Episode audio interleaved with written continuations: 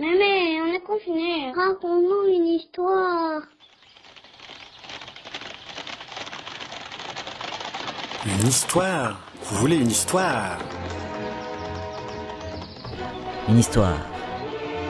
Avec des aventures, des duels, des trahisons, de l'amour, des souterrains et de l'honneur, des guerres de religion, des rois félons et des ribaudes héroïques.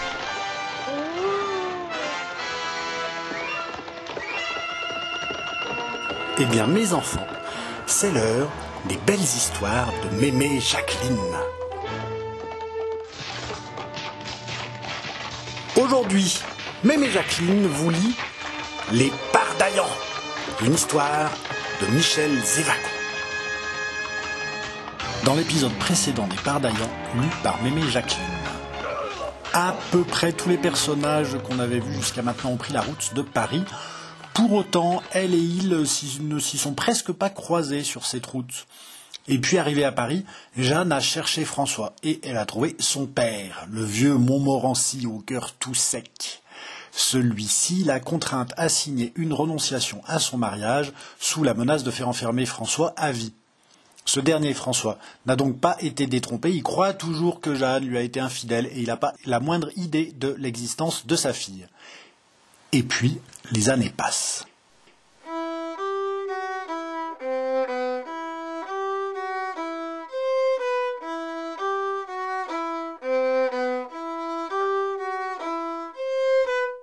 Chapitre 10 La Dame en Noir Le mariage secret de François de Montmorency et de Jeanne de Pienne fut cassé par le pape.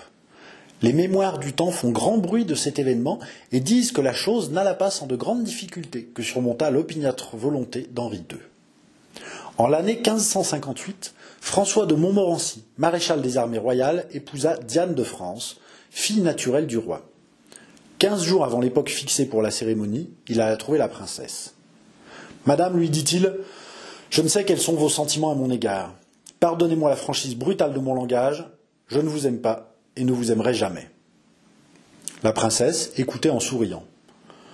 On nous marie, continua François. En acceptant l'insigne honneur de devenir votre époux, j'obéis au roi et au connétable, qui veulent cette union pour des raisons politiques. Mais le jour où monseigneur l'archevêque bénira notre union, mon cœur sera absent de la cérémonie. Je vous offense, je le sais, non pas, monsieur le maréchal, dit vivement Diane. Continuez donc, je vous prie, en toute loyauté. Si mon cœur était libre, dit alors François, il serait à vous, car vous êtes belle parmi les belles. Mais, votre cœur est à une autre. Non, madame, je me suis mal exprimé. Mon cœur est mort, voilà tout. Et si moi-même je vis encore, ce n'est pas faute d'avoir ardemment cherché la mort sur les champs de bataille. Ses yeux s'obscurcirent, et avec un sourire navrant, il ajouta mais il paraît qu'elle ne veut pas de moi. Voilà donc, Madame la Princesse, la vérité tout entière. Si cruelle qu'elle soit à dire pour moi, notre mariage ne peut être que l'union de deux noms. Si l'amitié la plus fidèle et la plus ardente, si une affection fraternelle de tous les instants, si un dévouement aveugle peuvent balancer l'absence d'amour, je vous offre humblement cette amitié et ce dévouement. Maintenant, Madame, que je vous ai parlé avec toute la sincérité d'une loyauté que nul jusqu'ici n'a pu suspecter, J'attends votre décision. Diane se leva. C'était une grande belle femme qui ne manquait ni de cœur ni d'esprit.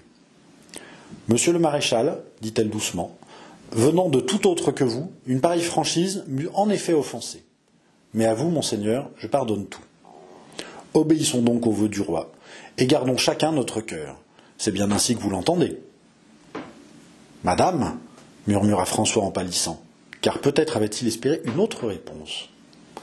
Allez, monsieur le maréchal, je respecterai le deuil de votre cœur.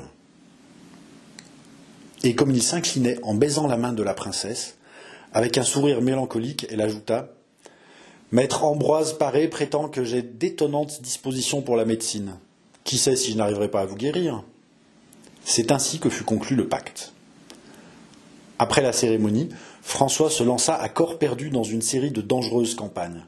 Mais comme il l'avait dit, il paraît que la mort ne voulait pas de lui. Quant à Henri, il ne revit pas son aîné. On eût dit d'ailleurs que les deux frères cherchaient à s'éviter. Quand l'un guerroyait dans le nord, l'autre se trouvait dans le midi. Le jour de la rencontre devait pourtant venir, et de terribles drames se préparaient pour ce jour-là. car les deux frères aimaient toujours.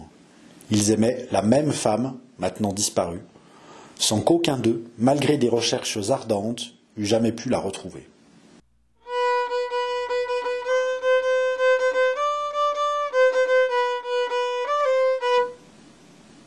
Qu'était-elle donc devenue, cette femme tant adorée? Plus heureuse que François, avait-elle trouvé un refuge dans la mort? Avait-elle cessé de souffrir Et l'abominable calvaire de son cœur d'épouse et de mère l'avait-il conduit au tombeau? Non. Jeanne vivait. Si luttait sans cesse contre la douleur, si étouffait à chaque seconde les palpitations et les élans d'un cœur passionné, si passait des, des nuits, des mois, de mornes années à pleurer le paradis perdu peut s'appeler vivre.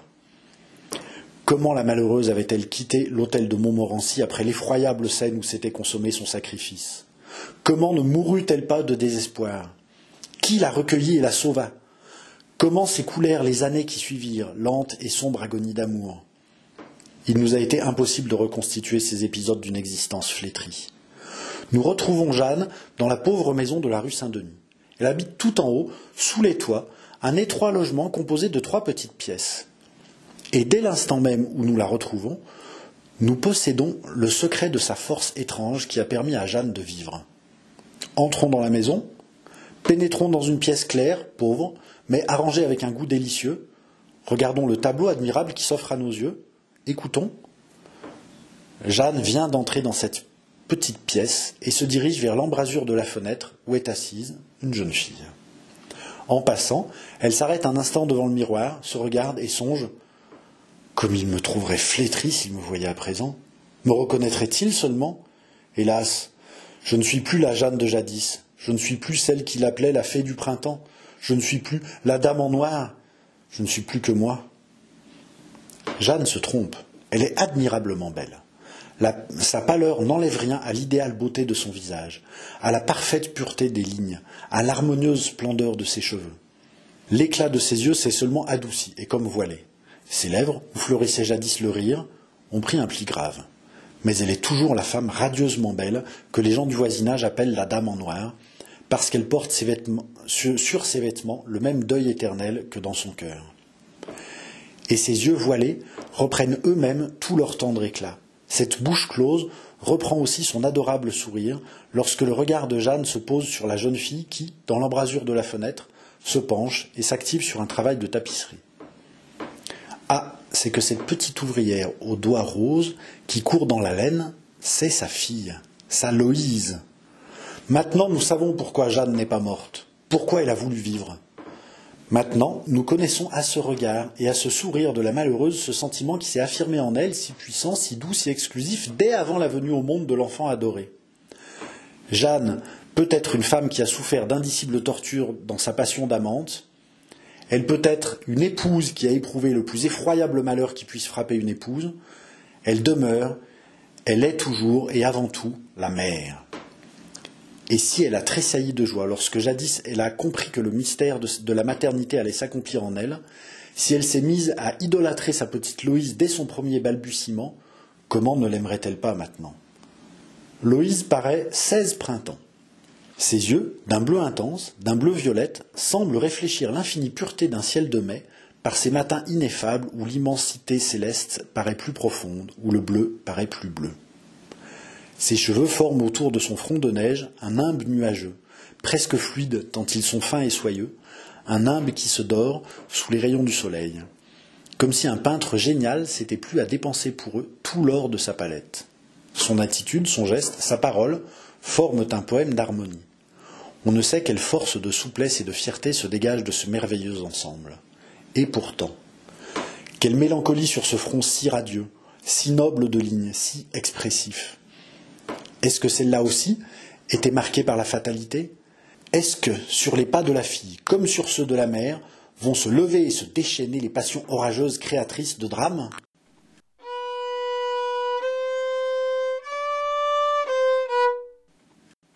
Jeanne s'est approchée de son enfant.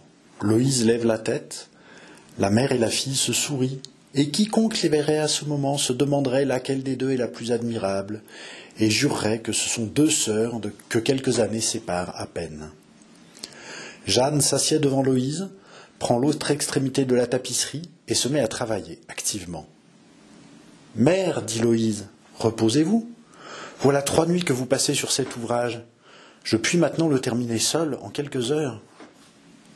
Chère Loïse, tu oublies que je dois porter cette tapisserie aujourd'hui même à cette jeune dame Que vous m'avez dit de la bonne bourgeoisie, dame Marie Touchet, je crois. Oui, mon enfant. Ah, ma mère, pourquoi ne sommes-nous pas, nous aussi, de bourgeoisie? Pourquoi sommes-nous de pauvres ouvrières? Je dis cela pour vous, ajouta vivement Louise, car moi, je suis, je suis si heureuse. Jeanne jette un profond regard sur sa fille et murmure en, tressaillant de bourgeoisie. Elle se perd dans une morne et douloureuse rêverie. Pauvre enfant sans nom, que dirais-tu si tu savais que tu t'appelles Loïse de Montmorency? À quoi songez-vous, ma mère? La mère tremble, ses yeux se voilent de larmes, son sein palpite. Lentement, comme si elle évoquait des choses mortes, les yeux figés dans le vague, elle répond Je songe, mon enfant, ma petite Loïse adorée, que peut-être tu n'étais pas née pour ce pénible labeur et que c'est bien triste pour moi de voir des piqûres d'aiguille au bout de tes jolis doigts. Jeanne saisit la main de sa fille et couvre ses doigts de baisers. Loïse éclate d'un joli rire sonore, clair, d'une charmante gaieté. Bon, ma mère, s'écrie-t-elle, croyez-vous donc que j'ai des mains de jeune princesse? La mère tressaille profondément. Qui sait, reprend-elle, qui sait si, sans ces deux hommes maudits Loïse laisse tomber son aiguille et, très émue cette fois, ah, ma mère, quand me direz-vous ce terrible secret qui pèse sur votre vie? Jamais, jamais, murmure sourdement Jeanne. Quand me direz-vous, reprend Loïse, qui n'a pas entendu, le nom des deux hommes, cause du malheur qui est, qui est dans votre existence, je le sens. De ces deux noms, vous ne m'en avez jamais dit qu'un. Oui, Loïse, le nom du chevalier de Pardaillan. Je ne l'oublie pas, ma mère, et je vous jure que cet homme, je le déteste de toutes mes forces pour ce mal inconnu qu'il vous a fait. Mais l'autre, l'autre, plus criminel encore, m'avez-vous dit. Jamais, jamais, reprend Jeanne au fond de son cœur. Loïse respecte le silence de sa mère et pousse un soupir. Les deux femmes se penchent sur la tapisserie et on ne voit plus que leurs deux mains agiles qui vont et viennent, tandis que leurs cheveux se touchent, se frôlent. Bientôt, la tapisserie est terminée. Jeanne, alors, s'enveloppe d'une mante et, après avoir serré Loïse sur son cœur, sort pour se rendre chez la dame qui a commandé cet ouvrage, Dame Marie Touchet. Loïse a accompagné sa mère jusque sur le palier. Elle rentre alors et, vivement, comme attirée par une force invincible, court à la fenêtre de l'autre pièce qui donne sur la rue Saint-Denis. En face se dresse une grande maison, l'hôtellerie de la Devinière. Loïse lève sa tête charmante vers l'hôtellerie, craintivement, furtivement, tandis que son jeune sein se gonfle d'espoir et d'émoi. Là-bas, à une fenêtre de grenier, apparaît un jeune cavalier. Du bout des doigts, il envoie un baiser à Loïse. Loïse hésite, rougit, pâlit, elle demeure un instant les yeux fixés sur l'inconnu, et ce regard est peut-être un aveu.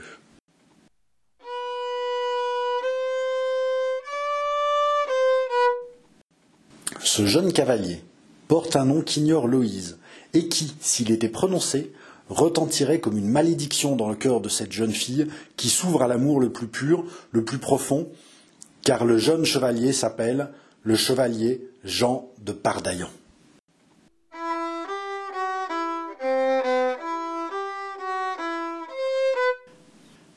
Chapitre 11 Pardaillan, Galaor, Pipeau et Giboulet. Ce Jean de Pardaillan habitait depuis près de trois années une assez belle chambre située tout en haut de l'hôtellerie de la Devinière et donnant sur la rue Saint-Denis. Nous allons voir comment et pourquoi un pauvre air comme lui pouvait se permettre le luxe de loger à la Devinière, première rôtisserie du quartier, renommée dans tout Paris au point que Ronsard et sa bande de poètes y venaient faire ripaille. La Devinière, ainsi baptisée quarante ans auparavant par maître Rabelais en personne, la Devinière, tenu par l'illustre Landry Grégoire, fils unique et successeur de Grégoire lui-même, fameux rôtisseur. Jean de Pardaillan, disons-nous, était un pauvre air, un sans le sou. C'était un jeune homme d'une vingtaine d'années, grand, mince, flexible comme une épée vivante. Été comme hiver, on le voyait vêtu du même costume de velours gris. Il ne portait pas la toque, mais une sorte de chapeau rond, en feutre gris, ce genre de chapeau qu'Henri III devait mettre plus tard à la mode, et dont Pardaillan fut sans aucun doute l'inventeur. À ce chapeau s'accrochait une plume de coq rouge, qui chatoyait au soleil et lui donnait crâne allure. Ses bottes en peau gris souris, modelant la jambe fine et nerveuse, montaient aux cuisses presque jusqu'au haut de chausse. Le talon soutenait des éperons formidables. Au ceinturon de cuir éraillé et raflé pendait une rapière démesurée. Et lorsque, des éperons, l'œil montait à cette rapière, de cette rapière à la large poitrine serrée dans un pourpoint rapiécé, de la poitrine aux moustaches hérissées, des moustaches aux yeux flamboyants, et enfin des yeux au chapeau posé sur l'oreille en bataille, les hommes gardaient de cet ensemble une impression de force qui leur inspirait instantanément un respect non dissimulé. Les femmes, une impression d'élégance et de beauté du diable que plus d'une avait de la peine à dissimuler. En effet, l'amour des femmes pour un cavalier est généralement en raison directe du respect que ce cavalier inspire aux hommes. Une belle prestance, un visage juvénile dont les yeux lancent des flammes de colère ou de passion, une attitude de matamor qui a le droit d'être, un geste souple, sobre, expressif, des lèvres fines, un sourire très doux et très tendre sous le hérissement provocateur de la moustache, voilà ce qu'on voyait de Pardaillon. Et l'habit avait beau être fripé, vieilli, mangé par le soleil, terni par les pluies, couturé de coups d'épée, celui qui le portait n'en demeurait pas moins un type merveilleux d'élégance aisée, gracieuse, avec on ne sait quoi de terrible. Dans toute la rue Saint-Denis et dans le voisinage, dans la rue du Temple, dans la rue Saint-Antoine, dans les cabarets borgnes de la rue des mauvais garçons, le chevalier de Pardaillan était connu et redouté. Plus d'un mari faisait la grimace en le voyant passer, fier comme le roi, gueux comme un truand. Mais plus d'une bourgeoise se retournait avec un sourire, et même des grandes dames soulevaient les rideaux de leur litière pour l'accompagner du regard. Et lui, candide au fond, ne voyant rien de toute cette admiration qui lui faisait escorte, faisait résonner ses éperons et passait, le nez au vent, comme un jeune loup cherchant aventure, aventure de bataille, aventure d'amour, coup à donner ou à recevoir, grand déploiement de l'étincelante rapière, baiser furtif, tout lui était bon. Le guet le tenait pour un diable à quatre qu'il fallait respecter en attendant qu'on pût l'oxyre en douceur. Les truands de la grande truanderie professaient pour lui une admiration sans borne et lui avaient vainement offert le sceptre du royaume d'Argot. Cette estime des argotiers, Tirlaine et autres gens pendables pour ce jeune homme va sans doute lui enlever celle du lecteur. Nous n'y pouvons rien. Donc, le chevalier de Pardaillan, hormis sa santé, sa force et son élégance, ne possédait rien au monde. Ou plutôt, nous nous trompons, il possédait Galaor, il possédait Pipeau, il possédait Giboulet. Qu'était-ce que Galaor? Un cheval. Pipeau? Un chien. Giboulet Une rapière.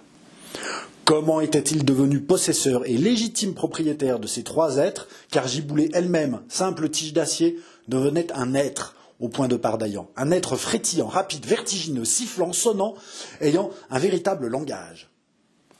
Il n'est pas sans intérêt de le faire savoir, d'autant que l'histoire de ces trois êtres contient, avec notre récit, des affinités secrètes qui se dégageront en temps et en lieu.